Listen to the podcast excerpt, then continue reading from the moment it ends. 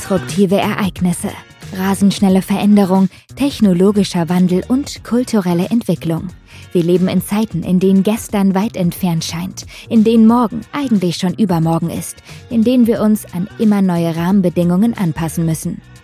Herzlich willkommen zu Let's Change, der Podcast-Show mit Dominique Leikauf, die mit inspirierenden Role Models aus Wirtschaft, Politik und Wissenschaft diskutiert, wie wir gemeinsam eine Zukunft gestalten können, in der wir alle gerne leben und arbeiten. Hallo zusammen, ich habe hier einen richtig coolen Podcast-Gast und zwar Christoph Bornschein. Er hat sich extrem vorbereitet, hat er gesagt, auf den Podcast. ich werde alle Antworten ablesen, äh, weil ich ja. die ja schon geschrieben habe. Genau, so wie wir ihn kennen. Äh, für alle, die ihn noch nicht kennen, wer bist du und was machst du, Christoph? Äh, ja, Christoph bin ich, das hast du schon gesagt. Ich bin ähm, auch froh, hier zu sein. Äh, das sei auch noch gesagt. Äh, guten Tag. Ähm, ich bin äh, einer der drei Gründer und äh, einzig verbliebener ähm, Gründer, Geschäftsführer von TLGG, einer Unternehmensgruppe, ähm, äh, die sich mit dem digitalen Business und der Beratung und Agenturdienstleistung darin beschäftigt, glaube ich. Ja. Äh, ansonsten mache ich noch ganz viele andere Sachen. Ich äh, investiere noch in Startups äh, frühphasig und sitze in dem ein oder anderen ähm, Board. Ähm, also äh, gucke mir Firmen auch äh, immer mal wieder ein bisschen mehr von innen an, weil ich irgendwie finde, Verantwortung übernehmen ist irgendwie schön. Sehr gut. Verantwortung übernehmen, das finde ich großartig, dass du das schön findest. Da brauchen wir ein, zwei mehr Leute. Vielleicht können wir heute dafür Leute begeistern. Ähm, du hast ja gesagt, du hast TLGG, Tom, Lucy und die gelbe Gefahr, äh, mitgegründet. Ja. Und ich hatte am Anfang so ein bisschen Sorge, als ich gedacht habe, jetzt frage ich ihn, was er macht und wir haben nur 30 Minuten Zeit. Das würde alleine schon sprengen, wenn wir aufzählen, was du alles machst. Aber warum hast du damals mit TLGG gegründet? Was war so euer Ziel und was ist es auch heute? Das verformt sich ja über Zeit. Ähm, also es gibt Sachen, die sind heute noch Ziel und waren es damals schon auch und bei anderen haben wir gelernt, dass es irgendwie komische Ziele waren. Also als wir, als wir das 2008 machten, die Geschichte von sowas ist natürlich immer ein bisschen länger, ähm, waren Frenzy, Bontam und ich, äh, das sind die drei Gründer, ähm, äh, gerade in einem äh, Online-Spieleunternehmen ähm, und hatten so den Eindruck, dass das, was wir da lernten, community-basiertes Marketing, äh, digitale Wertschöpfung, ähm, äh, vor allen Dingen was wäre, was irgendwie für Corporates einen, einen Unterschied machen würde. Also man muss das immer so ein bisschen, das klingt mal so wie Opa erzählt vom Krieg, aber ähm, äh, 2008 war dieses ganze Thema digital Geld verdienen, ähm, äh, äh, digital Güter handeln jetzt nicht unbedingt ähm, so normal wie jetzt gerade. Ähm, äh, wir alle waren irgendwie noch bei MySpace und StudiVZ und ähm, alle glaubten, dass StudiVZ ähm, bleiben und Facebook auf keinen Fall ein globales äh, Unternehmen werden würde. Ähm, und wir glaubten genau das Gegenteil. Also so, wir glaubten, ähm, äh, dass ähm, wir globale Communities sehen würden, dass ähm, man digital irgendwann mal Geld ähm, verdienen können würde ähm, und wollten dem einfach hinterhergehen. So sehr ist es dann auch tatsächlich explorativ gewesen. Es war so, ähm, wir haben die Zeit, ähm, äh, wir haben eine Idee, was man machen kann. Ähm, wir machen das jetzt mal und gucken, wo es uns hinträgt. Und äh, insofern war es vor allen Dingen, und das ist immer noch der Glaube daran, dass Technologie und Software unsere Welt, ähm, unser Wertschöpfungssystem verändern würde. Das steckt immer noch sehr in TRGG drin. Ähm, und dass wir mit dem, was wir irgendwie an intuitiven Zugang zu digital ähm, so mitbringen können, ähm, was verändern konnten. Und daraus ist dann so über Zeit, und jetzt könnte man irgendwie postrationalisieren und sagen, wir hatten immer vor, dass dann eine Managementberatung und eine Agentur und noch eine Agentur da entsteht, daran, daraus ist dann über Zeit irgendwie ein, ein Produkt- und Beratungsangebot gewachsen, ähm, was das weiter ausdifferenzierte, so diesen intuitiven das Internet wird einen Unterschied machen, Moment der Gründung. Ja, da gibt's ja auch immer den lustigen Satz, ne? Äh, ich glaube nicht, dass das Internet sich durchsetzen wird. Ich denke, ihr habt das damals anders gesehen. Und jetzt hast du ein bisschen erzählt, es hat sich ja auch bei euch dann einiges verändert, ja? ja. Ähm, was bedeutet für dich Veränderung? Nur so für die Hörer, weil es heißt ja Let's Change. Also, ich, ich glaube, es gibt ja immer so, so zwei Perspektiven, die man darauf haben kann. Entweder man findet es irgendwie furchtbar oder man findet es super. Ich, ich glaube, viel differenzierter kann man das irgendwie nicht ähm, äh, finden. Und ich finde es ziemlich super. Also ich glaube tatsächlich, dass, dass, dass eine Veränderung immer die Chance zur Verbesserung in sich trägt. Ähm, äh, und bin da vielleicht schon fast naiver Optimist. Insofern so, so Veränderung ist immer die Chance, den Status quo zu überwinden und zu verbessern. Ich mag Veränderungen gern. Das freut mich, äh, ich auch. Und äh, ich hoffe, dass die, die es nicht so gerne mögen, wir zumindest so ein bisschen den Schmerz an der einen oder anderen Stelle nehmen können. Weil ich glaube, es braucht beide. Sonst, wenn es nur so Leute geben würde wie uns, die das gut finden, dann wären wir in dauerhaften Veränderungsprozessen vermutlich. Wie schlimm wäre das? Für, für uns wahrscheinlich nicht, aber für den Rest vermutlich ganz schön schlimm. Die Frage ist halt immer, also, und, und das ist ja irgendwie das Veränderung wohin. Ich, natürlich ist irgendwie dieses intellektuelle Konzept von, es kann auch alles immer schlechter werden, ähm, äh, ja. äh, auch Veränderung. Wie gesagt, es ist äh, so die Frage, bist du optimistisch oder pessimistisch, spielt dann eben eine große Rolle. Und ich bin einfach tatsächlich sehr, sehr optimistisch, dass es das Change for the Better ähm, äh, immer eine sehr naheliegende Option ist. Absolut. Also ich glaube auch, das Glas sollte halb voll sein. Und äh, bis jetzt zumindest muss ich sagen, hat sich es auch immer zum Besseren verändert. Also selbst wenn ich mir im Moment gesagt habe, so, ah, warum war das jetzt so? So rückblickend betrachtet war es immer besser. Ja. Und das hoffe ich auch, dass das noch so die nächsten 50 bis 60 Jahre bleiben wird natürlich immer ein bisschen auch äh, äh, Geschichtsklitterung. Ähm, äh, ich glaube, wenn man optimistisch ist, dann neigt man auch dazu, die, äh, die Geschichte und das Gewesene immer so zu betrachten, dass alles immer besser geworden ist. Aber äh, so Optimisten halt. Ja, da hast du recht. Den Gedanken fasse ich jetzt einfach nicht weiter. Ich bleibe einfach auf meiner rosanen Wolke des Optimismus. Du, apropos Veränderung und ähm, Change for the Better, du hattest letztens auf LinkedIn, da bist du auch immer sehr aktiv, einen Beitrag gepostet und gesagt, ähm, ja, 16 Monate Corona. Ich glaube, es gab Gewinner, es gab Verlierer, es gab Leute, die das positiv genommen haben mit der Veränderung und andere. Hat, hattet ihr mit TLGG oder du mit deinen anderen ähm, ja, Dingen, die du sozusagen noch auf der Agenda hast, starke Herausforderungen. Wie seid ihr damit umgegangen? Also Herausforderungen, da kann man erstmal nicht zu Nein sagen. Also es gab natürlich irgendwie ganz viele herausfordernde Situationen. Ähm, äh, die Art, wie wir, wie wir TLGD gesteuert haben, war eine, die war total anders, ähm, äh, sehr viel enger, sehr viel, ähm, ich will gar nicht sagen autokratisch, aber enger, auf jeden Fall in so einem Krisenkontrollmodus ähm, äh, fast schon so ein bisschen. Ähm, weil du ja am Anfang, das ist ja auch was, was wir vergessen, äh, du, du kannst ja irgendwie nicht absehen, wie lange wirst du dieses Schiff irgendwie gerade aushalten müssen. So, also und das war schon schon anders, war auch, ich fand es extrem anstrengend, ähm, äh, weil ich fand so dieser, es gab ja so eine Phase, da bestand Leben nur aus diesem Limbo zwischen dein Schreibtisch, deine Couch, dein Bett. Ähm, das ist jetzt nicht total erfüllend so aus, wie ist Arbeit. Ich bin, zwischendurch ja, um irgendwie meiner, meiner mentalen Gesundheit Auftrieb zu ähm, äh, geben, umgezogen auf die Kanaren, ähm, was das Ganze schon irgendwie besser machte, weil ich diese ganze Rahmenbedingungen nicht gut fand. Ähm, äh, das tat nichts Gutes mit dir und äh, mit mir und da haben wir uns auch schon mal irgendwie so kurz in Ping-Pong so, das, also so das, das ist kein gutes Leben und Berlin ist ja eh eine total schlimme Winterstadt, äh, eine der schlimmsten. Ähm, und dann, ohne dass du irgendwie eine Bar gehen kannst oder essen gehen, so lose-lose. Also, das ist schon was, ich will jetzt nicht irgendwie meine ganzen Befindlichkeiten hier abladen, aber ich fand das schon auch zwischendurch sehr freudlos, wie sich Leben anfühlte. Und das hat natürlich irgendwie auch mit ganz vielen Menschen, mit denen wir arbeiten und im Team und so Sachen gemacht, bei, bei denen du schon häufig irgendwie gesehen hast, so da, da sind Menschen, denen Leben gerade nicht so viel Spaß macht und nicht so viel zurückgibt und so. Also eine Leistungskultur, wenn du so willst, bewahren in der Zeit, wo du ja bei jedem weißt, der oder die hat total recht, ähm, diese Situation absurd bescheuert zu finden. Ähm, ist, ist irgendwie schwierig. So, und, und das war schwierig, ganz deutlich. Von so einer, von so einer, wie gut ist es geschäftlich gelaufen, wie herausfordernd war das Perspektive, das, ich, ich fand den Teil nicht so schwer, ähm, ehrlich gesagt, aber das ist auch eine Luxussituation einer, einer Industrie, die irgendwie, also ich meine, es ist ja mehr digitalisiert worden, äh, muss man irgendwie unterm Strich sagen.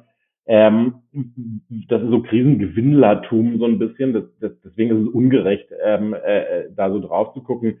Ähm, insofern war wirklich viel so Mental Health ähm, äh, äh, und äh, wie kriegt man eigentlich Teams motiviert, wie kriegt man Teams produktiv gehalten, wie kann man Menschen helfen. Wir haben Eltern mit Kindern, Alleinerziehende mit Kindern, ähm, äh, also so, so diese Frage von, wie können wir eigentlich das optimale, beste und was auch immer ähm, äh, Unterstützungsangebot für unsere Menschen bieten, denen es ja genauso doof geht wie uns in dem Moment. Das war schon also ich fand es nicht einfach. Also es war wirklich da, also das war anders als sonst. Also ich muss ja sagen, es hört sich ja immer so an, als wäre Corona vorbei. Ne? Jetzt haben wir ja wieder mal das nächste, was da irgendwie an die Tür klopft. Aber ich finde, wir sind auch so noch mitten dabei. Entweder es werden vielleicht noch Sachen so nachdümpeln oder es bleibt jetzt weiter beim Homeoffice und so weiter. Aber was habt ihr denn, hast du irgendein Beispiel, wo du sagst, das haben wir ganz explizit gemacht, um unseren Mitarbeitern und Mitarbeiterinnen so ein bisschen ja, zur Seite zu stehen, auch mit Mental Health. Ich glaube auch, wir sind ja Berliner, wir hatten da vorher gesprochen, also ich zugezogen.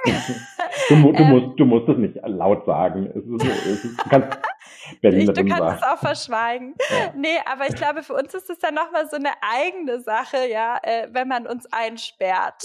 Das ist, glaube ich, naja, noch und, schlimmer. Ja, und es gibt ja, gibt ja noch einen, einen anderen Aspekt. Das, das, das ist halt irgendwie so diese, diese soziale Abgelöstheit, die das ja auch gemacht hat. Und dieses alles, was irgendwie bleibt, ist dann so Arbeit und Arbeit nimmt irgendwie so einen Stellenwert. Also so ich, ich verstehe ja dieses Gefühl oder habe das auch zwischendurch sehr verstanden von ähm, es ist irgendwann nicht mehr ein, du arbeitest zu Hause, sondern du wohnst im Büro. Da, dahin kippte das ja und dass das irgendwie nichts Gutes macht, so Nee, was haben wir gemacht? Also ich, ich, ich würde sagen, wenig nicht. Wir haben äh, Logistikzentrum gespielt und alle arbeitsrelevanten Sachen in Wohnungen überall in der Stadt geschifft. Wir haben geguckt, wie wir irgendwie freie Tage organisieren können ähm, für Eltern mit Kindern. Wir haben Vorlese, Streaming ähm, über Zoom für Kinder in verschiedenen Altern. Also wirklich so ein, so ein, was wir echt versucht haben, ist irgendwie jeden Vorschlag mal anzugucken, ob man damit irgendwie was machen kann. Also das war schon sehr getrieben von, ja, was können wir noch machen, um es zu erleichtern? Ähm, äh, so, also irgendwie alles. Und was dann am Ende bleibt, und das ist ganz interessant, ähm, ist so dieses, jetzt gerade geht es natürlich irgendwie um so, wie wollen wir da zukünftig zusammenarbeiten und wie viel Homeoffice versus wie viel Office ist es da. Was ich gerade feststelle, ist, dieser Weg ins Homeoffice, der ja so eine sehr Einschnitt, alle im Homeoffice, der war im Verhältnis, ehrlich gesagt, viel einfacher ähm, als dieser Einigungsprozess in so einer Organisation mit 240 Leuten darauf, wie man denn diese hybride Zeit miteinander gestalten will. Also so, äh, und, und ich, ich glaube auch nicht, dass wir da am Ende angekommen sind, das irgendwie auszuverhandeln, auch so bei uns nicht.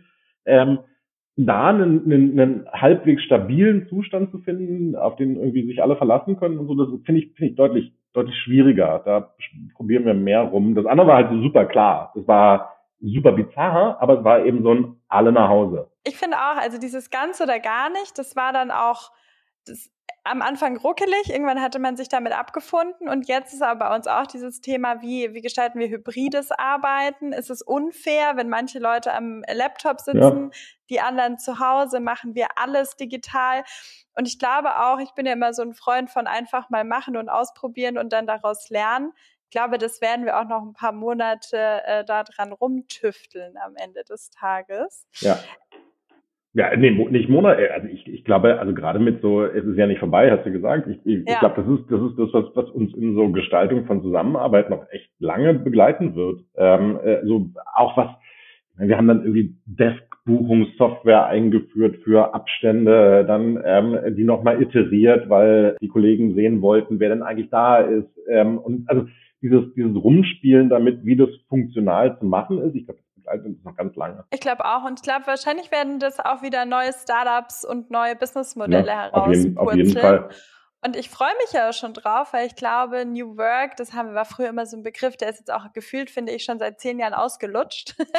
ähm, und jetzt wird's halt nochmal so neu gedacht, hoffentlich an der einen oder anderen Vielleicht heißt es ja auch irgendwie nicht mehr New Work, das macht ja immer so, es ist ja jetzt einfach der Status Quo. So. Ja, aber Status Quo Work ist nicht so sexy. Vielleicht finden wir noch was anderes auf der Art und Weise. Ja, du hattest noch gefragt, so, so was, was wir für, für das ganze Thema Mental Health ähm, ja. machen. Da sind wir echt auch gerade noch sehr so im Experimentierzustand. Also wir haben erstmal viel so befragt, gemessen, Tools ähm, für 360 Grad und Peer Feedback eingeführt, sind jetzt gerade dabei, haben jetzt gerade irgendwie mit einem unfassbar guten Coach ähm, angefangen, so ein Mindfulness Leadership Coaching hier aufzusetzen. Da bin ich sehr gespannt, weiß ich noch gar nicht, wie es wird so. Das ist jetzt gerade frühe Phase.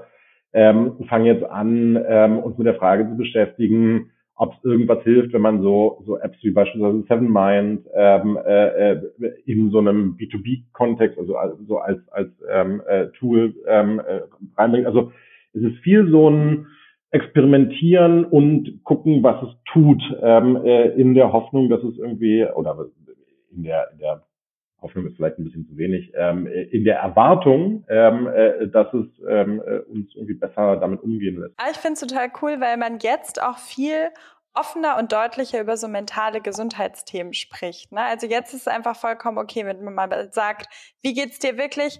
Ja, okay, wenn du jetzt sagst, wie geht's mir wirklich? Ja, mir geht's wirklich gerade nicht gut. Mhm. Äh, das war vorher, glaube ich, nicht so einfach.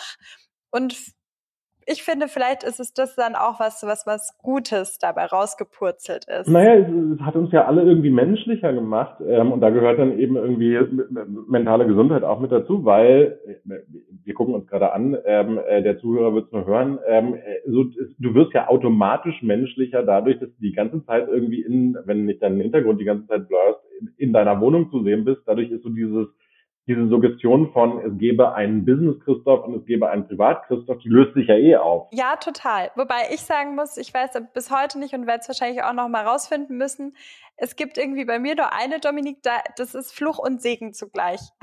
Also ich kann ja, mich leider nicht verstellen. Ich, ich, ich glaube, das ist bei mir eben auch so ähm, äh, und das ist auch okay. Ich glaube nur, dass, dass, dass gerade in, in Corporate Deutschland dieses Business-Persönlichkeit und äh, Privatpersönlichkeit die müssen voneinander getrennt sein, für die gelten andere Codes, äh, kleine, ja. was auch immer, Verhalten.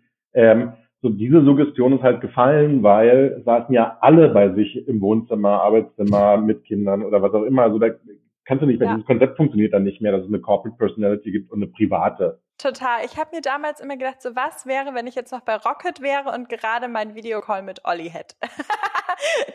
hätte sich da auch was geändert. Ähm, aber jetzt äh, haben wir jetzt ja, ich weiß es. Also ich muss sagen, ich fand den, der, der ist immer so, der hatte auf jeden Fall seine Business Personality, aber äh, so wie wir ihn ja dann auch kennengelernt haben, wenn er sich um die Kinder gekümmert hat, war der halt auch menschlich. Ich glaube eher, dass ich mich gefreut hätte, wenn ihn mehr Leute menschlicher kennengelernt hätten an der Stelle. Aber gut, wir werden es nicht mehr herausfinden. Er ist ja nicht tot. Das stimmt, nur ich wahrscheinlich werde in der nächsten Zeit nicht mit ihm Video telefonieren. Aber ich kann mal der Assistentin schreiben. Zu der habe ich noch guten Kontakt. Du hast einen Beitrag im Manager-Magazin gemacht. Das macht dich nämlich für mich immer sehr sympathisch, weil du da keine verblumenden Worte benutzt, sondern da war der Titel ein Beitrag zur digitalen Entblödung. Ähm, was meinst du damit?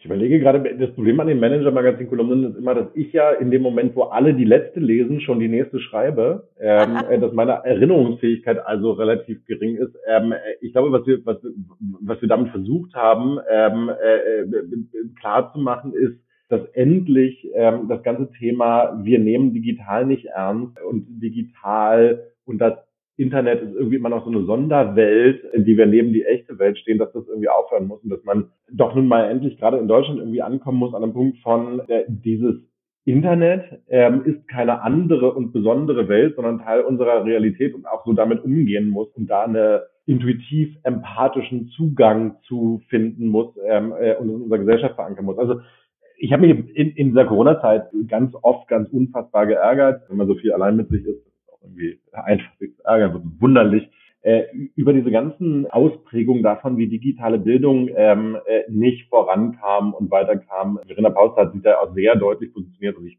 wahnsinnig gut fand äh, und habe da auch immer mal wieder irgendwie mit Lehrern zu tun gehabt und ähm, mir sowas wie Big Blue Button angucken können, das ähm, datenschutzgesicherte Unterrichtsvideo-Dingens, ähm, weil Teams ja ähm, gegen GDPR verstößt, hat man nochmal was Neues erfunden und das, das, das war halt so eine Zeit, die so schonungslos zeigte, ähm, dass wir irgendwie keine digitale Gesellschaft sind, ähm, sondern irgendwie eine, eine, eine, eine archaisch traditionelle Gesellschaft, die immer noch glaubt, dass, ähm, lass uns dieses Bildungsbeispiel nehmen, äh, Präsenzunterricht das Maß aller Dinge ist. Und irgendwie, äh, jetzt hast du das Gefühl so, jetzt muss es nicht mehr unbedingt digital sein, mal gucken, wie das weitergeht, es sind Sommerferien, aber äh, und, und wir haben nichts damit gemacht, ähm, äh, jetzt wieder Change positiv begreifen. Ja. So, man hätte ja auch einfach sagen können, so, jetzt haben wir diesen erzwungenen Experimentiermoment, ähm, digitale Bildung machen zu müssen.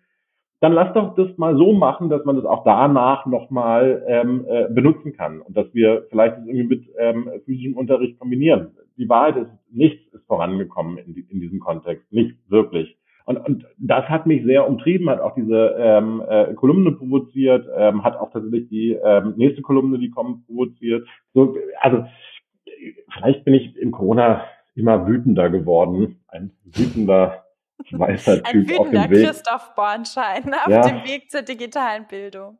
Ja, nee, also ja, und, und deswegen ist auch die Überschrift so wütend. Ja, nee, aber ich finde das auch, also gut, ich hatte jetzt nicht das Thema digitale Bildung, außer dass wir gegenüber von der Schule wohnen, die einfach, ich habe hab keine Ahnung, ob es laut sein wird, weil sie noch nie voll war, seit wir hier wohnen. Aber für mich war das so verrückt wir sind ja umgezogen und mit dem Corona, wo alle Sachen auf digital umgestellt wurde, wurde das Berliner Telefon wieder eingeführt zur Terminvergabe, weil ähm, die Terminvergabe online nicht möglich war, ja. so einzustellen. Und dann dachte ich mir so, danke für nichts. und dann waren wir ja auch, wir sind ja auch ein bisschen geflüchtet nach Südafrika. Und da in einem Land, wo du sagst, die sollten, die sind vermutlich, ne, aus Stereotypbetrachtung ja viel weiter weg als Deutschland, ging alles digital. Also ja. wirklich, wir konnten alles buchen. Und da haben wir uns auch gedacht, sollten wir äh, jemals Kinder haben oder auch die Leute, die jetzt äh, reisen, wie cool wäre es, wenn die Kinder digitale Bildung haben könnten und parallel auch noch neue, ja, man könnte sie einfach einpacken und ihnen dabei auch noch neue Welten zeigen. Also wäre ja, sagen, Win-Win. Und, und das ist ja, ich meine, das ist ja in allen Dimensionen. Ich hatte diesen Moment auch, du sitzt äh, äh, auf Lanzarote, da war ich dann zwischendurch. Ähm, äh, und es gibt natürlich ähm, äh, Fibra, also Glasfaser. Ähm, und die Kanaren sind ja aus spanischer Perspektive strukturschwach. Also so, ähm, äh, die verhalten sich zu Spanien so wie Mecklenburg-Vorpommern zu Deutschland. Ähm, äh, da war aber immer perfektes Internet. Also und es ist ja auch nur irgendwie, es ist halt immer billig, auf diese Internetsache äh, zu hacken, aber es ist halt am Ende, es ist ein Riesenproblem einer, einer absolut fehlenden Mentalität, ähm, die inkludiert, dass dieses Internet, äh, diese Technologie ähm, alles durchdringt ähm, und nicht irgendwie eine Sonderzone ist. Total. Also ich fand ja es schon mal gut, dass wir den Schritt gegangen sind, weg vom Geldschein und der und der Münze hin zur EC-Zahlung. Ähm, von daher hoffe ich, dass wir jetzt dann irgendwann auch mal hier bei digitale Bildung weiterkommen. Muss aber sagen, ich weiß nicht, wie es dir geht ich glaube, das werden eher langsame Schritte. Es macht mich traurig auch manchmal. Und ähm, vielleicht um noch ähm, so, so, so ja, ein, ein Gedanken, weil ich den wirklich wichtig finde, was, was ja auch, ich, ich meine, es gibt zwei große Themen ähm, äh, politischen Handelns. Es gibt äh, die Klimakrise und es gibt die Frage nach, wie wird die Zukunft eigentlich aus äh, dann Technologieperspektive gestaltet. So, und du hast das Gefühl, auf, auf beide mit sehr unterschiedlichen Ausprägungen gibt es dann irgendwie in diesem Wahlkampf ähm, gar nicht so großartige Antworten von vielen. Und ähm, äh, Klimakrise das ist jetzt nicht mehr leugnbar ähm, äh, und es gab eine Flutkatastrophe und so, da, da, da redet man wenigstens drüber. Gut, so sehr gut. Ähm, genau wie in der Bundestagswahl vor vier Jahren hast du aber das Gefühl, dass digitaler Staat, ähm, äh, äh, digitale Bildung und so genau gar kein Thema in dieser Bundestagswahl ist. Und es ist irgendwie so, warum regt es eigentlich keinen auf, außer mich? Ich glaube, es regt auch andere Leute auf. ich glaube, äh, aber ich, ich verstehe total, was du meinst. Ne? Also es regen vielleicht viele Leute auf, aber es sagen nicht so viele Leute. Ja, und man, also, ja. auch Deutsch. ja, also und, und das, da, da kommt dann sowas her und äh, ja, ähm, äh, ich, ich bin da äh, digitale Entblödung, das musste dann irgendwie geschrieben werden und ähm, äh, mal so. Ich finde das gut. Also ich nehme den Begriff auf jeden Fall auf. Ich habe gestern auch einen anderen Begriff gelernt in, äh, in einem Podcast. Den äh, sage ich jetzt nicht, aber den schreibe ich dann mal. Und aber jetzt von Klingt der. Mysteriös. Hm. nee, wir müssen ja sozusagen so ein bisschen die Erwartungshaltung zum zweiten Podcast aufmachen. Ach so, das ist so der, der Cliffhanger. genau. Aber jetzt sozusagen von der digitalen Entblödung und den Fehler oder Herausforderungen anderer mal zurück zu dir gespielt. Wir haben, äh, was ich immer total wichtig finde, also ich mache dauernd Fehler und ähm, oft la äh, lache ich drüber. Meistens lerne ich auch draus. Manchmal mache ich sie ein zweites Mal, das ist dann blöd. Ähm, aber was war so die Herausforderung oder der Fehler, wenn du das so sagen möchtest, in den letzten Monaten, von denen du das meiste mitgenommen hast für dich? Das ist eine gute, das ist wirklich gute Frage. Und ich glaube, es geht so ein bisschen zu, zu, zu mentaler Gesundheit zurück. Ich glaube, ich habe zu spät angefangen, darüber nachzudenken, ähm, äh, wie man äh, mentale Gesundheit mehr in Fokus nimmt. Das ist schon so, so, also das klingt so ein bisschen banal, aber äh, weil wir jetzt auch damit irgendwie unterwegs sind und das Thema irgendwie für uns aufbereiten, aber ich glaube, ich hätte sehr viel früher verstehen müssen, ähm, wie sehr das gerade gerade unser unser unser Team und die Menschen, mit denen ich arbeite, ähm, äh, beschäftigt ähm, und wie, wie, wie sehr es irgendwie auch eine Verantwortung ist, da, da einen Fokus drauf zu legen ähm, und Antworten für zu finden. Ich glaube, das ist schon was, ja, es ärgert mich tatsächlich, das, das irgendwie zu spät gestartet zu haben ähm, und zu spät da irgendwie drauf gekommen zu sein. Aber das ist wahrscheinlich dem geschuldet, dass ich irgendwie auch lange gebraucht habe, zu verstehen, wie schädlich das irgendwie gerade ist, ähm, äh, die Situation, in der wir uns befinden für mentale Gesundheit. So, also ich finde das schon, ja, ärgert mich. Ja, Nee, verstehe. Also wir waren äh, letzten Sonntag spazieren und dann meinte ich auch so, irgendwie habe ich dieses Corona-Thema für mich auch von der mentalen Basis total weggeschoben ja. und eher so verdrängt, muss ich sagen. Ne? Man, man war dann so und Grundoptimist, alles wird gut, aber man hat einfach schon gemerkt, nee, irgendwie die Psyche nimmt es gerade nicht so bombastisch wahrscheinlich ist auf. Es auch, wahrscheinlich ist es auch einer der Gründe, die dazu geführt haben, um produktiv zu bleiben, hat man da echt so vieles zur Seite geschoben, so, ähm, äh, und nicht wahrhaben wollen, bis man dann irgendwie so festgestellt hat, nee, das ist so, wir müssen irgendwie darüber sprechen, was das mit uns tut und was es so mit Stressleveln macht und der Möglichkeit, ähm, irgendwie eine Grenze zu ziehen und so ein Kram. Also das ist schon, ja, also so eins der Themen, glaube ich. Danke dir, dass du auf jeden Fall hier geteilt hast. Äh, ich könnte mit dir ja immer stundenlang sprechen. Ähm, das Thema ist, es würden wahrscheinlich auch alle zuhören, aber irgendwann ähm, haben wir uns dafür entschlossen, den Podcast nur eine halbe Stunde zu ja, machen. Außerdem ist Platz, der Platz im Internet ja auch begrenzt, das wissen wir ja alle. Ja, das stimmt. Und vor allem stell dir vor, es ist endlich. ähm, genau. Nee, aber so die letzte Frage, die wir stellen oder die ich gerne stellen würde, ist, hast du noch irgendeinen Tipp für die Hörer und Hörerinnen da draußen, wo du sagst, den sollten sie auf jeden Fall gehört haben? Ein äh, Tipp von mir, ähm, äh, ja, also ist alles möglich ähm, in alle Richtungen. Ja. Macht Druck, dass ähm, äh, wir das Thema digital wieder mehr auf die Agenda bekommen. Also es ist kein Tipp, sondern es ist, äh, Tipp ist ja mal so, ähm, äh, ess doch mal Eis. Ähm, äh, aber es ist ein bisschen mehr ein Appell, so ein, so ein, so ein bleibt unzufrieden mit dem Status quo, äh, bitte. Ähm, äh, weil der kann einen sehr unzufrieden machen und laut sein da. Und ansonsten, ich meine, NFTs kaufen, ähm, okay, ich, also ähm, mich hast du auf jeden Fall überzeugt. Ich bleibe weiterhin äh, unzufrieden mit, mit dem Status quo, zumindest der Digitalisierung und auch dem einen oder anderen. Und wir sind jetzt einfach gemeinsam wütender. Ja, äh, und, und, es ist ja, es darf auch eine produktive Wut sein. Es geht ja nicht darum, ähm, gegen das alles zu sein, sondern es geht darum, für die Veränderung zu sein. Ach, ein schöneres Schlusswort hätte man sich, also als hätten wir es eingeübt, obwohl du dir nicht mal die Fragen durchgelesen hast. nee, super, vielen lieben Dank. Es hat mir total viel Spaß gemacht, mich mit dir auszutauschen. Ich hoffe auch äh, dir, ansonsten waren es 30 Minuten. Ähm. es waren 30 schöne Minuten. Ach komm. komm. So Fishing for Compliments am Freitag. Ja, es war sehr schön, mich mit dir auszutauschen. Das habe ich sehr gern gemacht. Ähm, nee. Ich lese das ja ab. Ähm, ja, genau. das so. hat Tom so, jetzt aber äh, wieder zurück. Ich äh, mach mal kurz Stopp, sag aber wirklich Danke, es hat sehr viel Spaß ich gemacht. Ich sag dir Danke.